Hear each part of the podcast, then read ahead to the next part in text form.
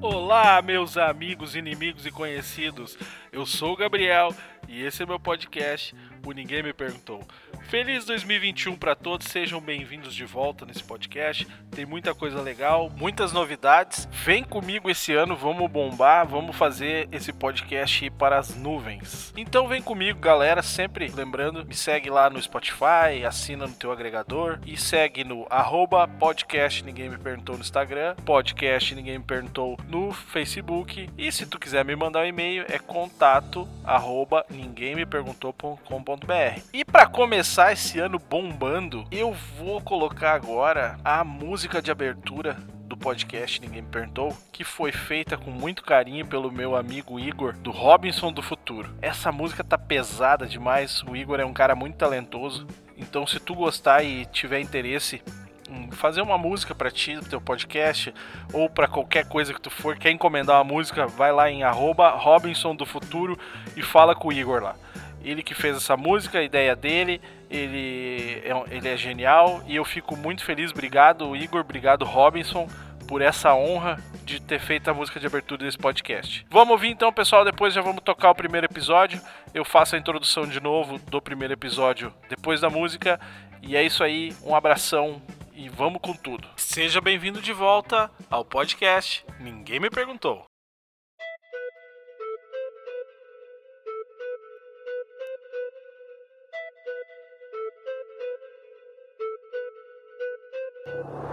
Ho, ho, já começou mais um episódio do Ninguém Me Perguntou. Ho, ho, ho, já começou mais, mais um episódio do Ninguém Me Perguntou. Olá, sejam bem-vindos ao Ninguém Me Perguntou. Você escutou a musiquinha, certeza já animou. Porque cê sabe que quando nós chega, nós chega com tudo. O convidado entrevistado pelo mano de canudo. Gabriel, meu Deus do céu, Jô da Podosfera. Conduzindo uma conversa interessante e sincera. Ô, fera, nem espera, você fera pra galera. Chegou a hora de ouvir um papo que reverbera. Ho, ho, já começou mais um episódio do Ninguém Me Perguntou. Ho, ho, ho, já começou mais, mais um episódio do Ninguém Me Perguntou.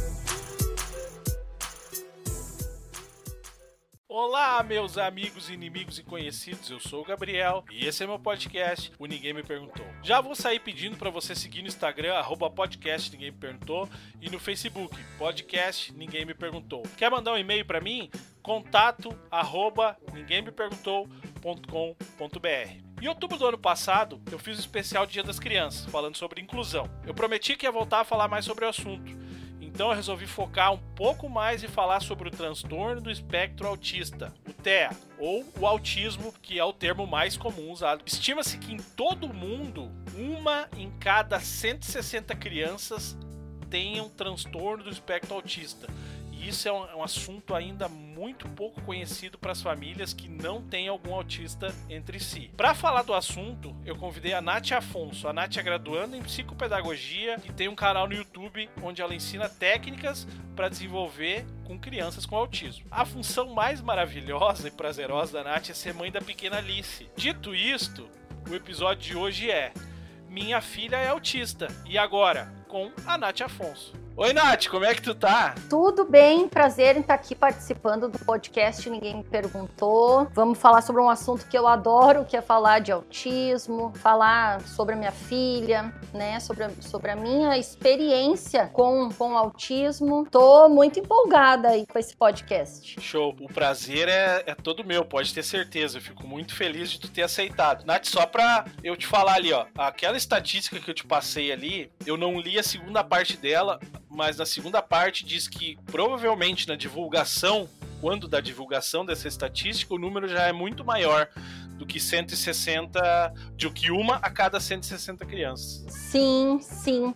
É, eu não vou ter agora aqui precisamente a informação, mas no dia 2 de outubro, que é o Dia Mundial da Conscientização do Autismo, que se fala bastante sobre as estatísticas irem atualizando e o que se sabia agora em 2020 é que já tem para cada um, aliás, opa, para cada 40 nascimentos, uma criança é autista. Nossa, cresceu, né? É, mais diagnóstico, né? Mais informação, mais capacitação dos profissionais, mais procura das famílias se dá por uma série de fatores, né? Ter mais diagnósticos, na verdade, de um certo ponto, e aliás, de todos os pontos eu vejo que seja muito positivo, né? Uhum. E eu vou pular umas casinhas, eu quero te perguntar agora, já que a gente falou desse número crescendo, tu vê muito preconceito ainda das famílias? Eu digo preconceito, daqui a pouco as pessoas não quererem aceitar que, que a criança tá com autismo, eh, e, e vamos deixar já claro pro pessoal que isso é um atraso enorme na vida da criança, né, Nath? Sim, é, aceitação é muito importante. Mas, claro, é, quando a gente vive essa situação do diagnóstico, a gente tem que ser bastante empático de entender e se colocar no lugar dessas famílias, porque realmente a gente passa por um processo que a gente chama de negação primeiro. É, é porque assim, tu passa por um pré-natal, por exemplo, onde tu não tem complicações nenhuma, onde tu tem uma gestação tudo tranquilo, teu filho tem as avaliações tudo ok no UpGar, vai fazendo acompanhamento e ele vai tendo um desenvolvimento típico. Normalmente o que que acontece é que chega num momento, normalmente perto de um aninho, e a criança fica ou estagnada, não ganha mais habilidades, né, ou até ela perde habilidades. Então é um pouco difícil para a família no começo lidar uhum. com essa mudança e até mesmo ela que está envolvida ali perceber, justamente pela falta de informação, porque às vezes até a família é, tenta se aconselhar com alguém, pergunta ali para uma pessoa mais velha, pergunta para um amigo, e aí, ah, o meu também era assim, o meu falou com tal idade, vai passar, ele é muito tímido, tu era igual quando era pequena, essas coisas assim que acabam te atrasando de ter um diagnóstico. Então, às vezes, a família entra um pouco em negação, mas ela. Eu acho, né, de forma geral, né, que, que depois, assim, que a gente fica mais orientado e que fica claro isso, principalmente se a gente tiver o suporte profissional dos médicos, que saibam também é, diagnosticar cedo e, e trazer esses sinais de alerta para as famílias, aí sim, depois disso, não resta mais nada do que aceitar com toda certeza. Que, afinal de contas, é, teu filho continua sendo a pessoa mais especial na tua vida, nada mudou, só mudou o caminho de como a gente vai construir, né, é, esse desenvolvimento, essas aprendizagens, qual a ótica que a gente vai perceber e sentir um pouco as coisas. Então, sim, claro, é uma lástima que pessoas ainda não aceitem, mas eu acho que hoje em dia, é, cada vez menos a gente vê isso. Porque com a informação, as pessoas começam já também entender que autismo não é o fim, né? É só é um, uma pessoa com uhum. um, um, desenvolvimento diferente, com um funcionamento de um cérebro diferente. E que necessita, né, Nath, de, dos estímulos, necessita a, a, a, criação de uma criança típica, uma criança não autista, né? Ela necessita de tudo que as outras crianças necessitam, né? Ela não é diferente, ela tem um ciclo diferente, né? É, ela precisa de tudo que as outras crianças precisam precisa do amor, precisa da aceitação dos pais, precisa do carinho, precisa estar tá incluída, né? Precisa ter escola, amigos, mas junto com isso uma série de outras questões, sim, que isso sim é o que ficando mais uma luta para as famílias, mas também está melhorando muito, né? Porque, como eu disse, a informação vai se espalhando, então a gente tem diagnóstico mais precoce, a gente vai na internet, tem informações ricas hoje em dia que mostram né, que tem alternativas, a ciência estudando, então também as intervenções é, com cada vez mais com evidência científica, mais profissionais ficando qualificados. Então é, um, é tudo um crescimento lento, de passos pequenos, mas grandioso. E eu acho que, que para as famílias isso, assim, aceite e, e bora lá correr atrás que, que as coisas aí vão fluindo bem. Quando partir da aceitação, tudo fica melhor. Ah, show.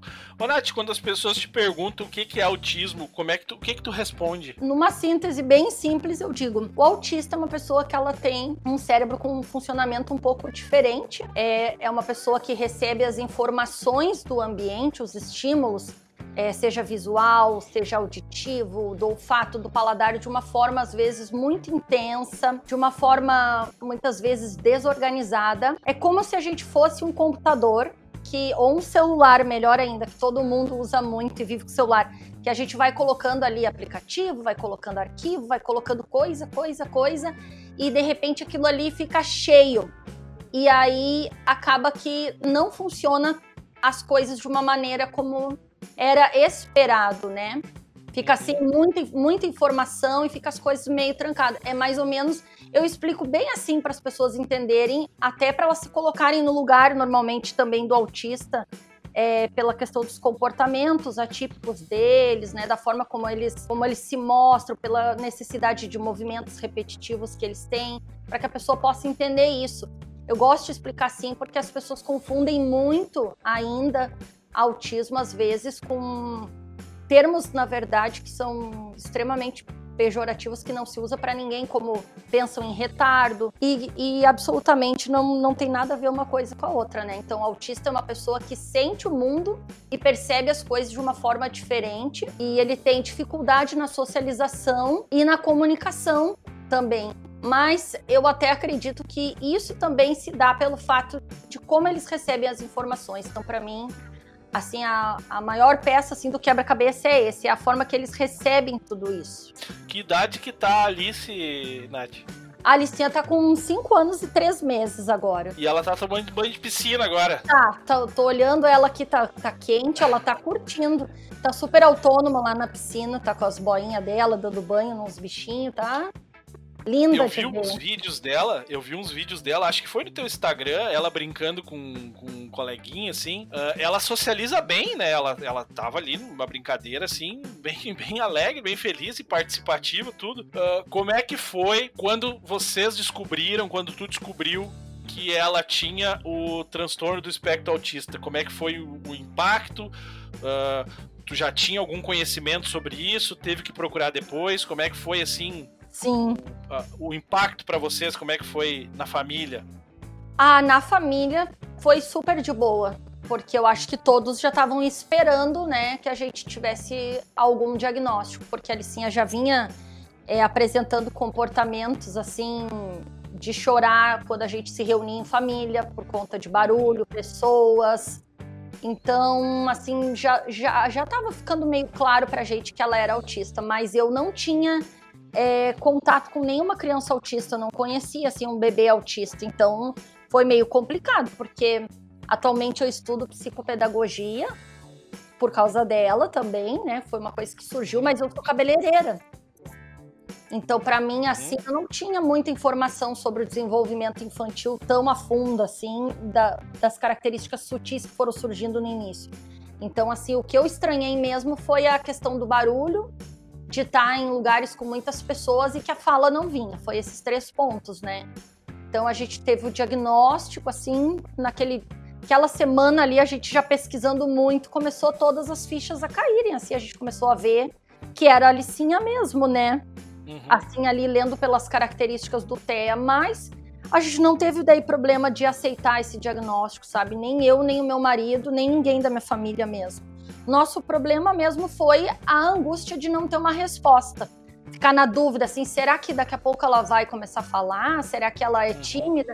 Eu acho que isso foi mais angustiante do que o diagnóstico. O diagnóstico, eu posso dizer assim que foi até libertador. Ele é duro, mas ele foi libertador porque me permitiu procurar os caminhos do que eu podia fazer então para ajudar ela. E a questão do laudo, Nath. Uh, eu não sei se tu pode falar um pouquinho sobre isso, Posso. porque eu, eu sei, eu sei muito pouco sobre isso, mas eu sei que existe um laudo que ele facilita muito a vida da criança e da família, né? Ele te ajuda a buscar tratamentos, ajuda a buscar apoio, assim. Uh, ela, tu conseguiu logo o laudo para ela ou tu teve. Porque eu... dizem que para algumas crianças é bem complicado, é uma trajetória bem complicada ter conseguido o laudo, né? Sim, pra Alice não, não demorou em conseguir, não. De, é, demorou um pouco na época pelo SUS, que eu fazia o acompanhamento pelo SUS. Era muito bom, eu ia no, no materno infantil da minha cidade mas era uma triagem muito rápida das crianças, onde nesse ponto é, pecava, porque não era perguntado muito sobre os comportamentos da criança. E aí é que tá, que o diagnóstico ele é todo comportamental, né? Porque o autismo ele Sim. não tem uma característica física, nada que, que tu vá, é só no comportamento mesmo, né? Naquilo que a criança não está fazendo, que deveria estar fazendo de acordo com os marcos do desenvolvimento. Então, como ali eu não obtinha resposta, realmente ali eles diziam que tinha que esperar um pouco mais na época.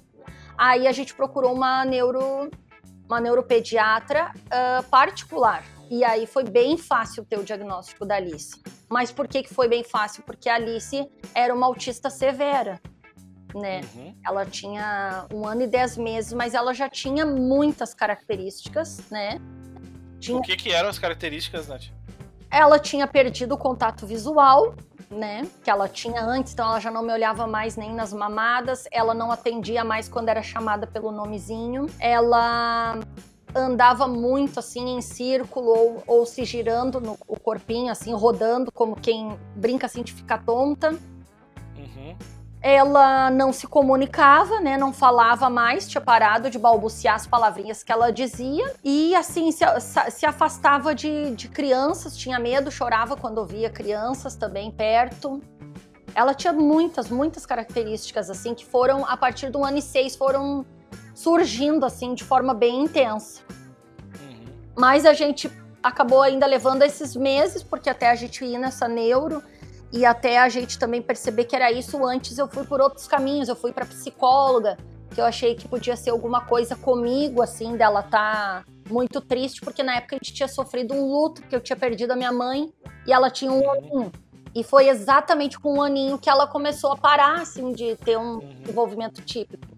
Então isso. Tu achou que podia ser alguma coisa refletindo nela? É, eu achei, o pediatra achou, a psicóloga também achou, porque a gente ficava muito em casa, só nós, né? Porque ela não frequentava escola. Então teve assim essas questões. Mas foi uma outra época, sabe que um ano depois do diagnóstico da Alice, teve uma lei que agora existe aqui no Brasil, que tem um protocolo de uma série de perguntas que o pediatra tem que fazer para as famílias, que é comportamentais, com 18 meses de idade. Ah, então, legal. muito legal, isso é um avanço enorme. Que, por exemplo, se eu tivesse feito, possivelmente eu teria tido uns meses antes o diagnóstico, né? Então, uhum. então, isso vai ajudar muito a ter o diagnóstico mais precoce ainda. Mas, no entanto, assim, dentro do, da realidade, não foi um diagnóstico tardio, um ano e dez. Mas sim, como ela tinha bastante comprometimento, é, acabou assim que não foi difícil, porque ela, nossa, ela só perdia habilidades até os dois anos de idade. Só depois de longos meses de estímulo que ela foi começar de novo a, a progredir. Uhum. Ô, Nath, deixa eu só te perguntar de novo e anotar aqui que eu não anotei que idade ela tá mesmo? Ela tem cinco anos e três meses. Agora eu vou te fazer a pergunta que eu ia te fazer antes. Eu vi, eu vi uns vídeos dela ali no teu, no teu Instagram, acho que foi, uhum. dela brincando com um amiguinho e tudo, né? Agora tu falou que ela, ela tinha o autismo mais severo como é que foi esse, esse processo até aqui? Eu fico emocionada até de pensar, falar e relembrar, né? Porque aí nessa hora, como a gente agradece tudo que a gente já conquistou. Como é importante, isso também é uma mensagem que talvez muitos pais vão escutar nesse podcast. Como é bom a gente comparar a nossa criança só com ela mesmo, sabe? Isso é uma lição, assim, acho para todo mundo, para qualquer criança, para criança típica também é, pra gente, né, nunca se comparar com os outros, a gente tem que se comparar conosco mesmo, né, ver a nossa evolução. E a Alicinha é uma assim, que ela tá dentro do, do ritmo dela, é, desabrochando. Nossa, ela tinha mesmo uma aversão por crianças. Eu acho que era pela questão auditiva também, porque criança fala alto, chora. E foi um processo longo de anos, né, de dessensibilização eu era muito assertiva assim na minha parte intuitiva antes do diagnóstico, eu já estava assim colocando a mão na massa. Quando eu percebi que ela tinha essas questões assim de dificuldade social, eu comecei a toda semana levar ela no shopping center da minha cidade, num dia de semana, no horário de pouco movimento. E aí eu ficava lá dentro do fraldário, assim, tranquilizando ela, amamentando ela, e depois saía uns minutinhos pro playground, voltava. Eu fui fazendo, assim, o que, na verdade, é o que se faz no tratamento de autismo depois, mas de uma forma instintiva, sabe? Na tentativa uhum. de ajudar ela.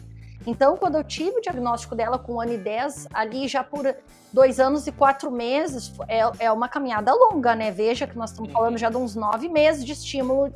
Então, só nessa questão social, mas a, ali, a partir de dois anos e quatro, por exemplo, ela já tinha interesse por crianças de novo, já, já não se assustava mais, já, já queria estar perto.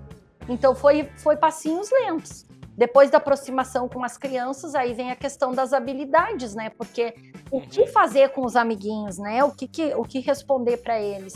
Então passou todo o processo também dela ser não verbal, de vir à fala, de ensinar ela pequenos comportamentos sociais, de imitação, de brincar. Então foi toda uma construção que a gente foi fazendo para que ela possa estar tá nesses momentos agora tendo esses encontros assim com criança, uhum. ter frequentado a escola tão bem como foi antes da pandemia, que ela nem precisou de adaptação. Então, ah, é maravilhoso ver relembrar assim esse caminho percorrido, né?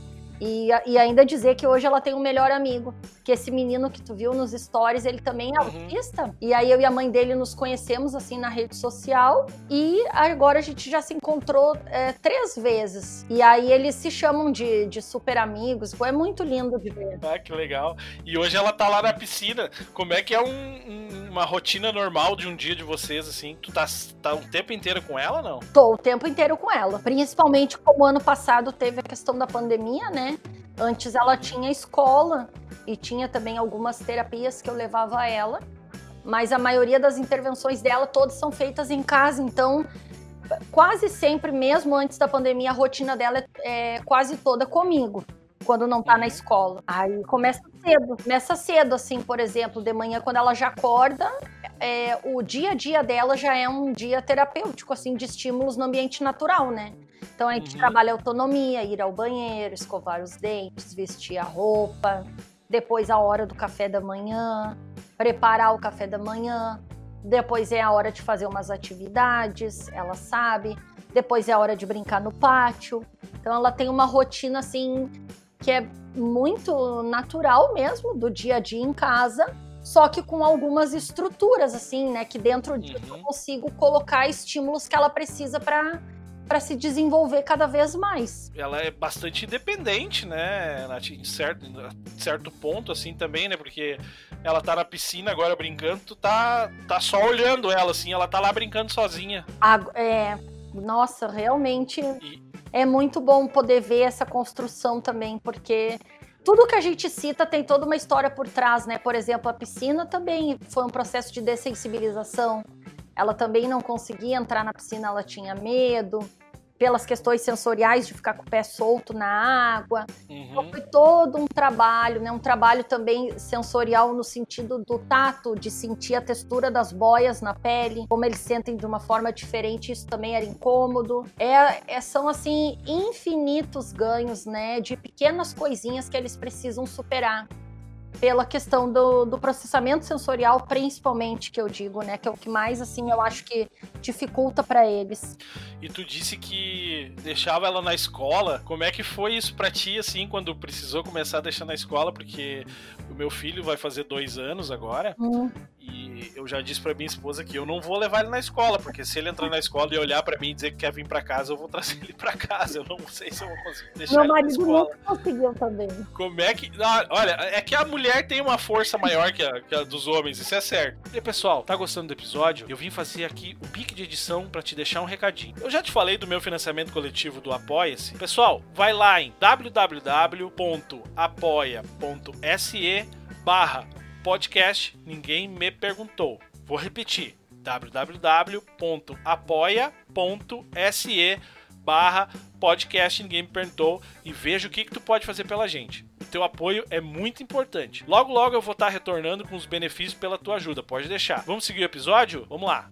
Como é que foi assim para vocês deixar ela ter, ter, que, ter que cortar esse, esse, esse cordãozinho umbilical assim por mais que eu imagine que vocês tenham feito uma, uma, um tempo de adaptação, Sim. se não fizeram, tu me diz, né, junto com ela, mas como é que foi ter que ver ela entrando na escola lá e tu perdendo ela da tua vista, talvez pela primeira vez na vida? Ai, é uma é meio diferente levar pra escolinha uma criança atípica, porque tu fica assim, nossa, tomara que ela queira, porque ela precisa desses estímulos. Eu acho que depois que eu soube que a Alicinha era autista, eu até quis, quis mais e me desprendi mais fácil da questão dela ir para escola do que antes do diagnóstico, por incrível que pareça.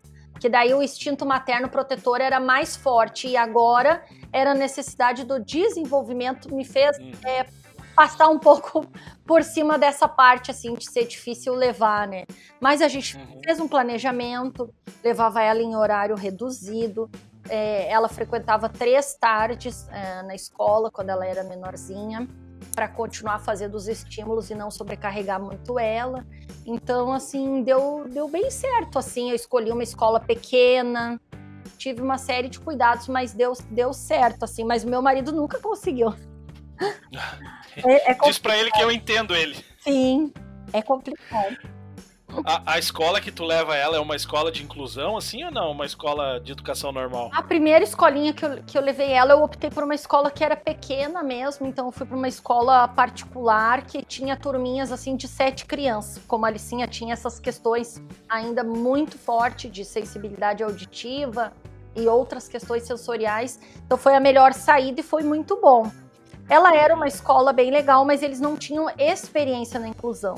É porque, é porque ser inclusivo vem também do espírito das pessoas serem inclusiva, mas ela requer também um conhecimento, né? Então ali, vamos dizer assim, que a gente plantou várias sementinhas. A escola progrediu com a experiência da Alice, mas ela a primeira não tinha assim já toda uma preparação, né? A Alicinha foi foi assim iniciante ali. E agora sim, uhum. ali está numa escola que tem é, bastante referência com inclusão. Aí já é uma escola onde a educação infantil pertence à escola, mas é uma escola que vai até o ensino médio, é uma escola grande uhum. agora. E ela tá amando. Que escola que é, né? É o Colégio São Luís aqui de São Leopoldo, é pertinho da minha casa também. Ah, legal, legal eu te perguntei sobre a escola, né? Porque eu falei lá no outro episódio, a gente já conversou, comentou sobre isso. Eu trabalhei muitos anos numa escola de inclusão, né? Não era só de inclusão, mas tinha alunos de inclusão. E eu conversei com muitos pais, apesar que eu não trabalhava direto com as crianças, mas tinha a oportunidade de conversar com os pais.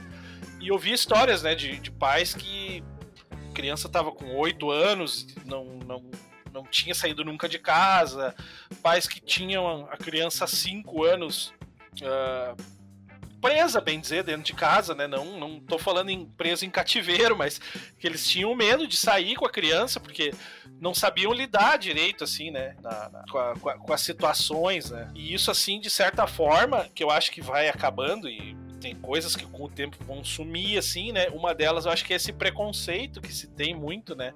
Com falando preconceito da sociedade, né? Porque Sim. as pessoas se preocupam também no que o outro vão, vai pensar, né? É, é, é uma mistura, né? Uma mistura de coisas. Assim, é. Assim, né? Eu não sei se já passou por alguma situação assim de preconceito, assim, não. Já passei, já, já passei. Eu acho que acho que todos nós, né, em algum momento a gente acaba passando. É porque a gente atinge grupos, né, conversando.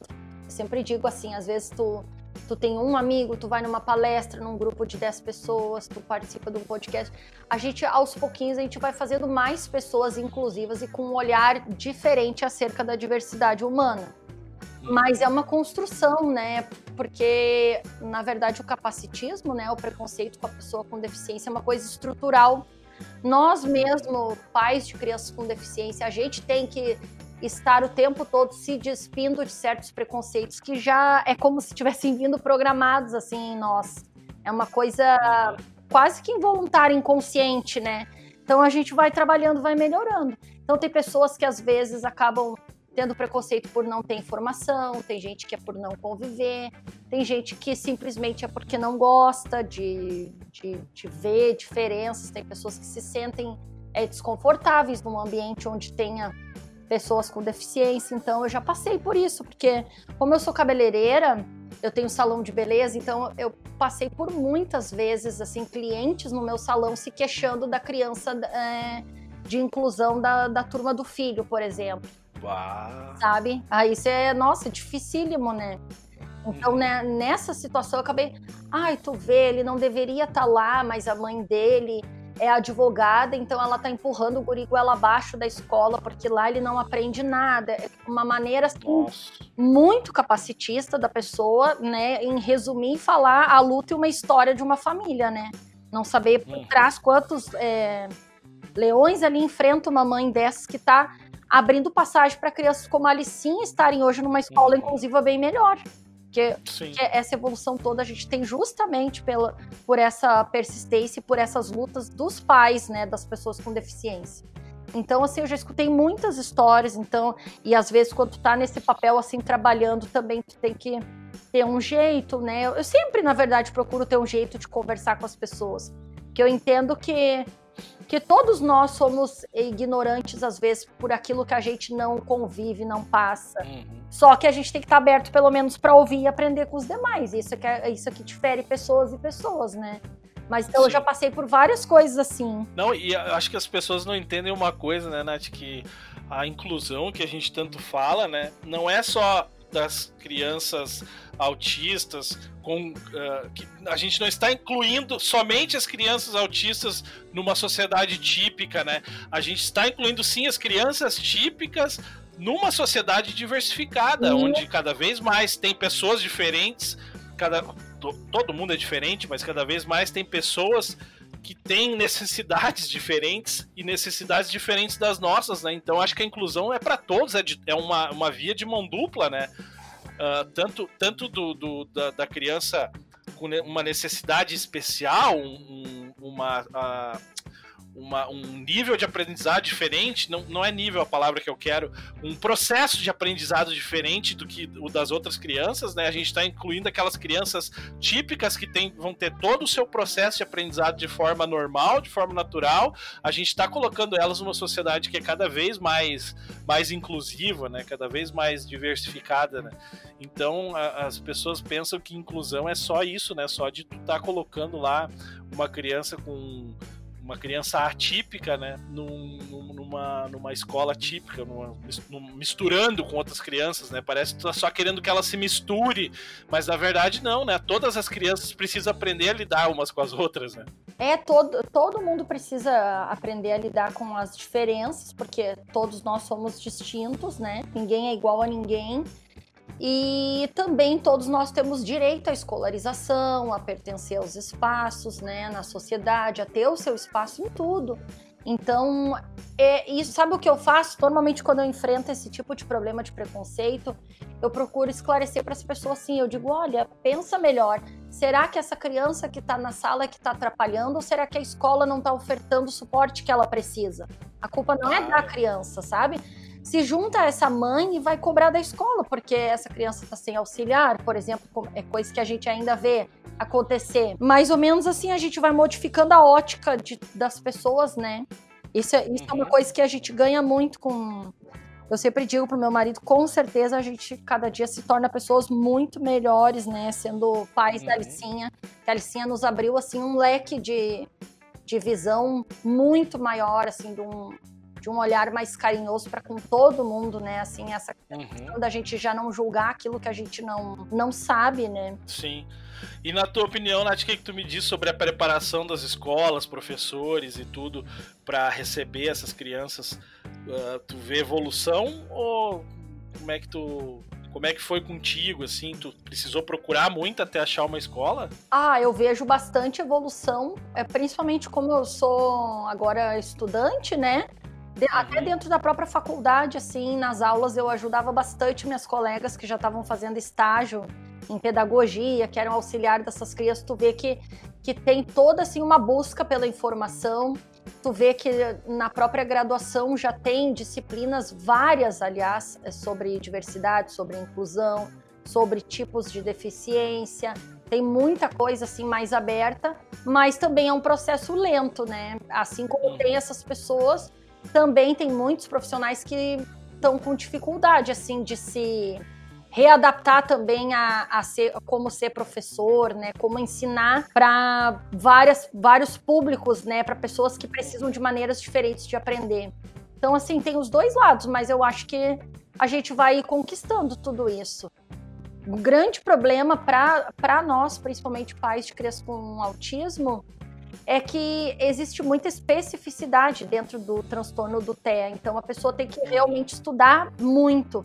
Eu sempre Sim. digo assim, quanto mais eu estudo, mais eu acho que eu não sei nada, sabe? Porque são três anos e meio assim, devorando livros, fazendo cursos, e a gente vê que sempre está aprendendo coisas novas. E a gente vê, nossa, como faz diferença no meu filho isso tudo que eu estou aprendendo, sabe? Como eu estou impactando de uma forma positiva, como eu estou sendo mais assertiva com esse conhecimento.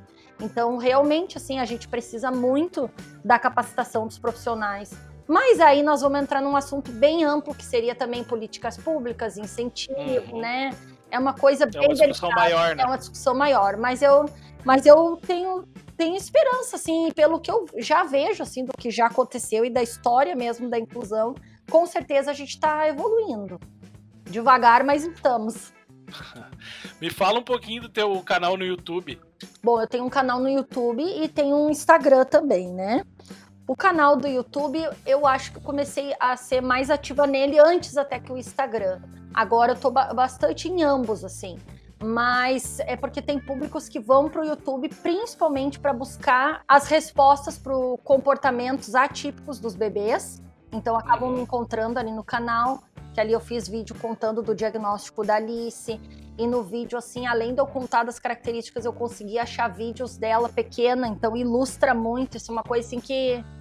Ah, legal. E ajuda demais, assim. Esse vídeo, se eu não me engano, já tem mais de 200 mil visualizações, para te ver como é uma coisa que é bastante bah. pesquisada, características de autismo, uhum. diagnóstico.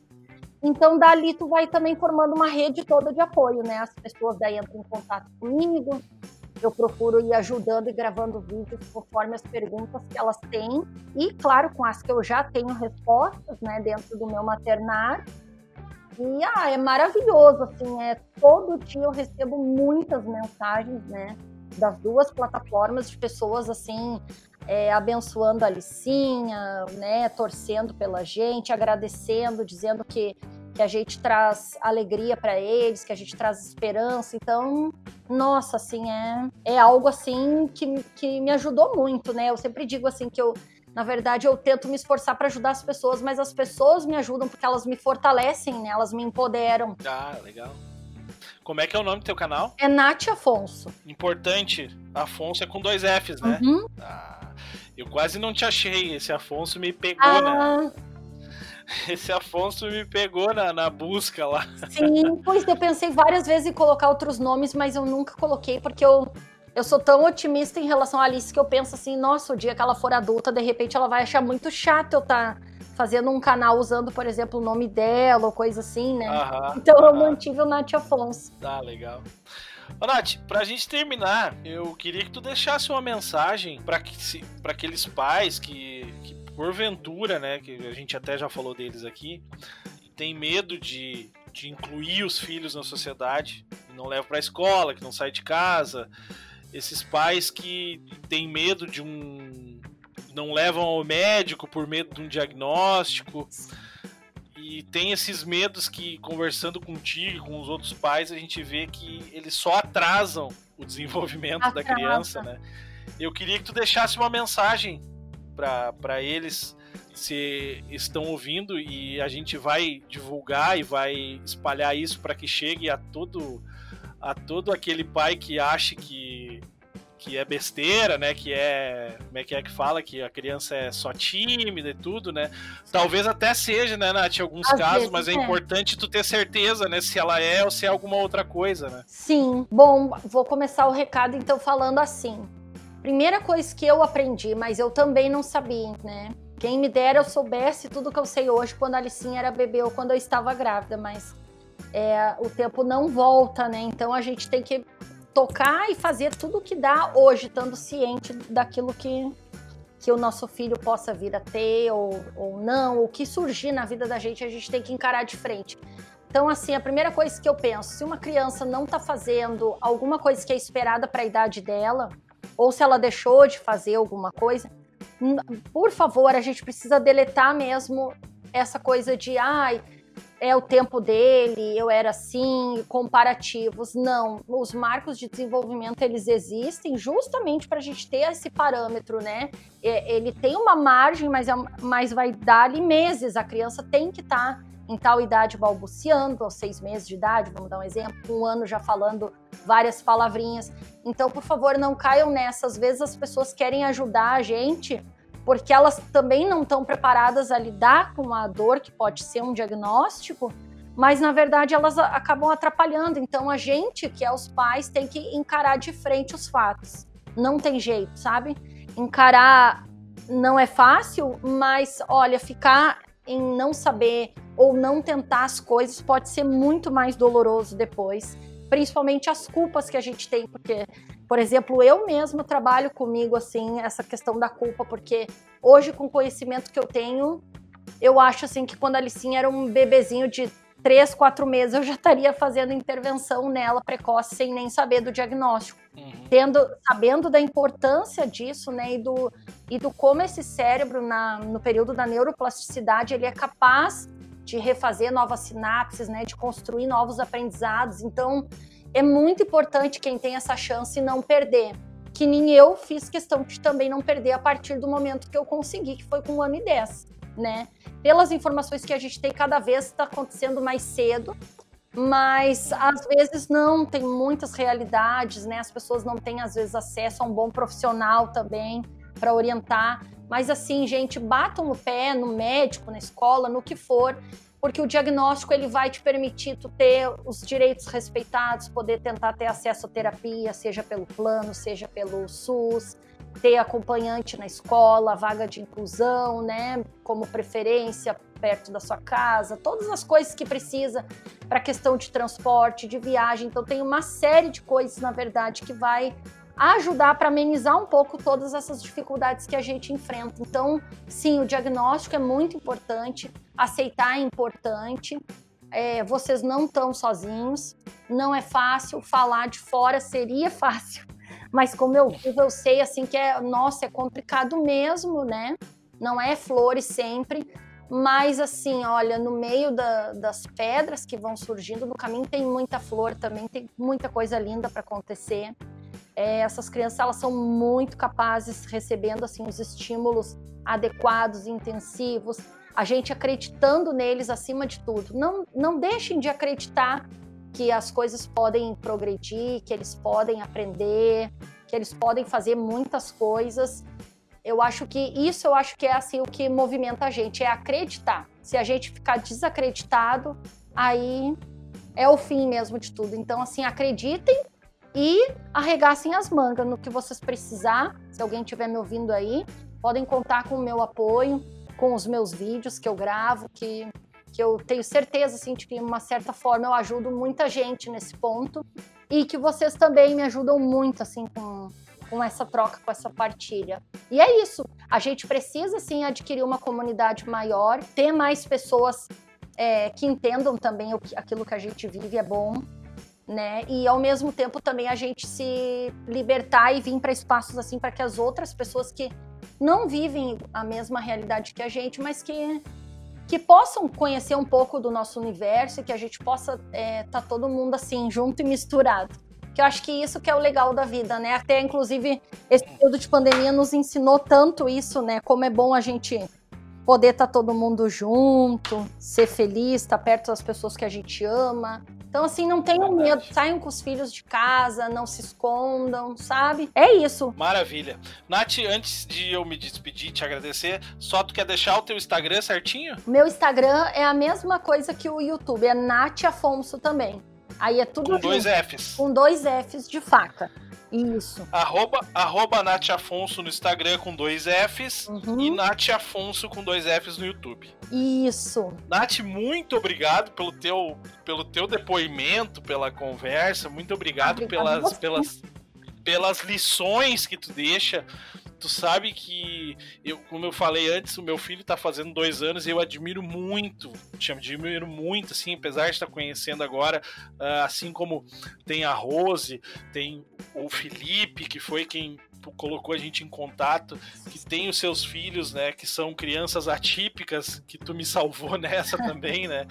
E eu admiro muito vocês, porque vocês, olha, vocês são super-heróis para mim, porque realmente vocês fazem coisas que eu não, não me vejo conseguindo fazer, assim, sabe? Então, que sorte, que sorte dessas crianças caírem em famílias, nascerem em famílias tão especiais quanto a de vocês, com pessoas tão especiais como vocês.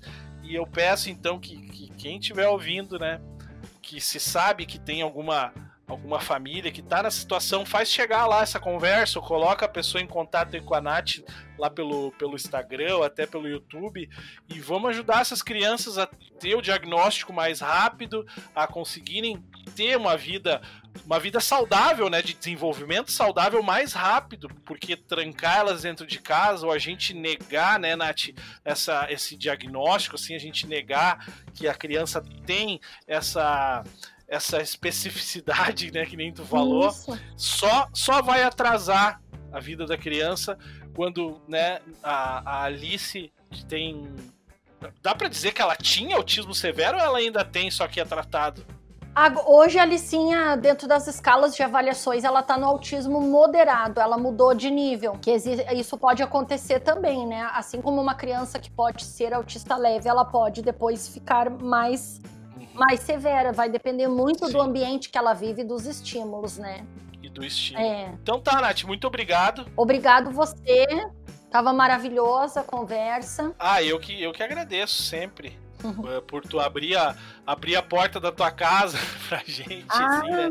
E a, falar tanto da tua família, da Alice, né? Deixar as pessoas ouvirem, né? Essa história maravilhosa de de ajuda, né? De amor ao próximo, né? Não só a, a, amor à tua família, mas amor ao próximo. Eu, eu acho que essas famílias, né, todas que eu conheci até agora, têm exemplos de dedicação ao próximo, não é. cuidam só dos seu fi é seus filhos, como cuidam de, dos outros, né? Dos filhos dos outros, né?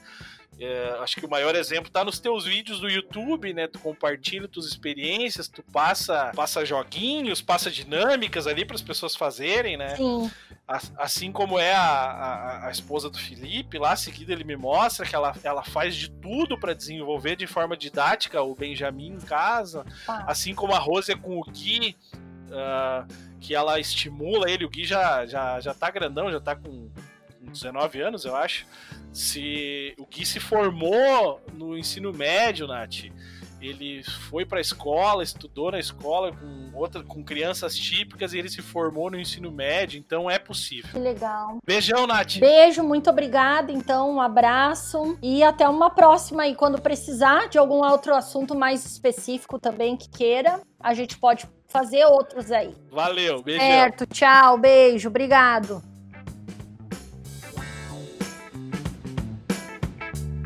Este podcast faz parte da Podcast. Conheça os demais podcasts acessando podcast.com.br.